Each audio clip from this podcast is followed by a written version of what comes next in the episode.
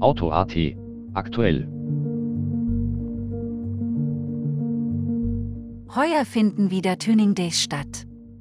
Unter dem Motto Classic Tuning bekommen die veredelten Fahrzeuge einen würdigen Rahmen am 29. August 2021 im Schlosspark in St. Leonhard am Forst.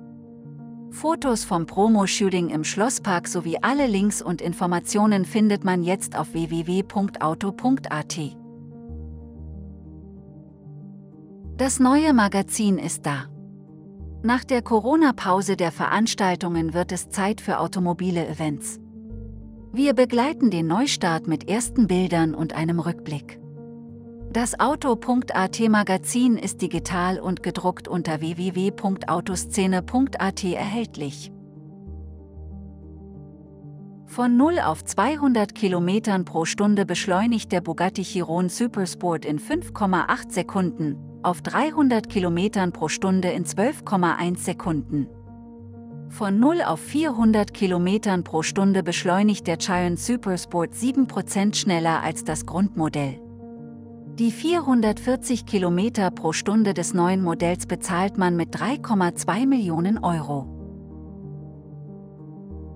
Maserati setzt auf Elektroautos. Der Nachfolger des bis 2019 gebauten Gran Turismo wird das erste Modell der Marke sein, das es auch als reines Elektroauto geben wird.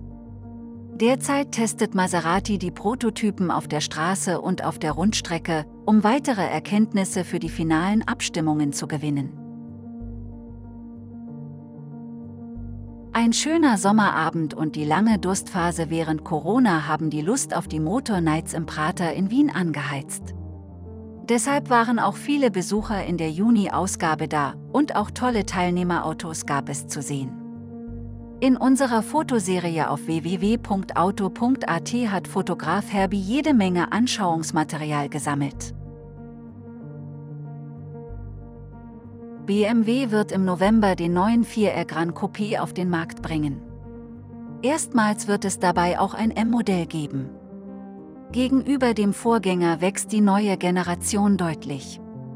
Spitzenmodell wird der BMW M440 iX Drive Gran Coupé, der von einem 374 PS starken Reihen-Sechszylinder befeuert wird. Diese Folge wird präsentiert von CCK, der Spezialist für Auspuff und Tuning.